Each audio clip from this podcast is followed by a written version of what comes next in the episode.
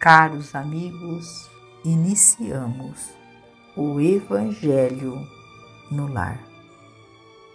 Rogamos a Deus, nosso Pai, cuja bondade é infinita, que envie vossos emissários de luz, trabalhadores da vitória do bem, e que estes possam suavizar as nossas dores físicas e morais.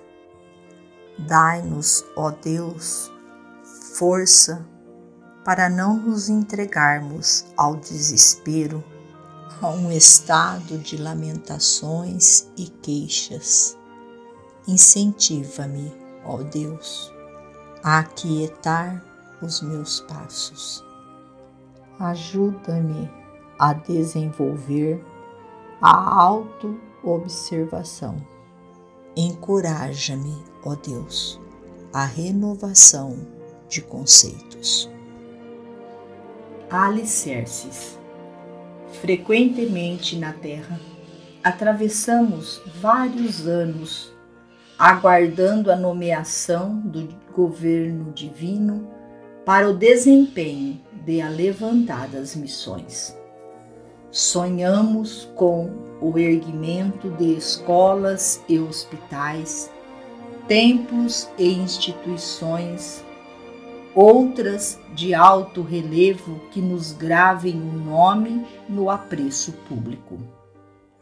O tempo corre e, na expectativa de considerações e privilégios, poucos se precatam de que o corpo físico, relativamente robusto, já representa em si valiosa delegação de competência para a execução de tarefas respeitáveis diante do Senhor.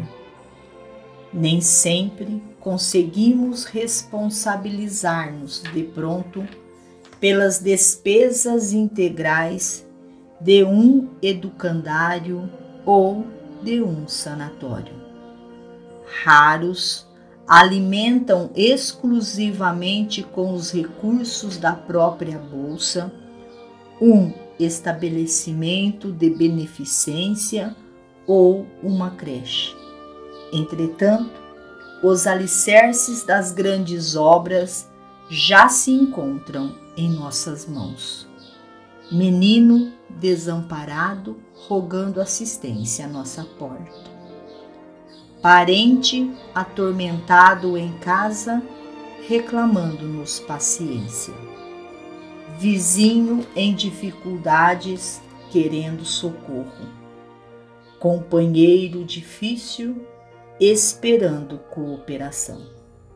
Ninguém precisa exibir as credenciais de um técnico para estender os braços ao irmão caído em penúria e nem ostentar os conhecimentos de um poliglota para reconfortar o amigo que resvala no desespero. Com isso, não queremos dizer que não nos cabe desejar altura e aprimoramento. Estamos indistintamente endereçados a elevação e indiscutivelmente colocados pela sabedoria divina no lugar certo de fazer o melhor ao nosso alcance. Forçoso, porém, reconhecer que não há construção sem base.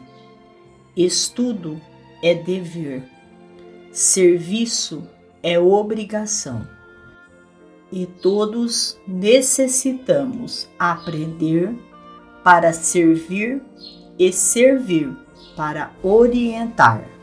Emmanuel.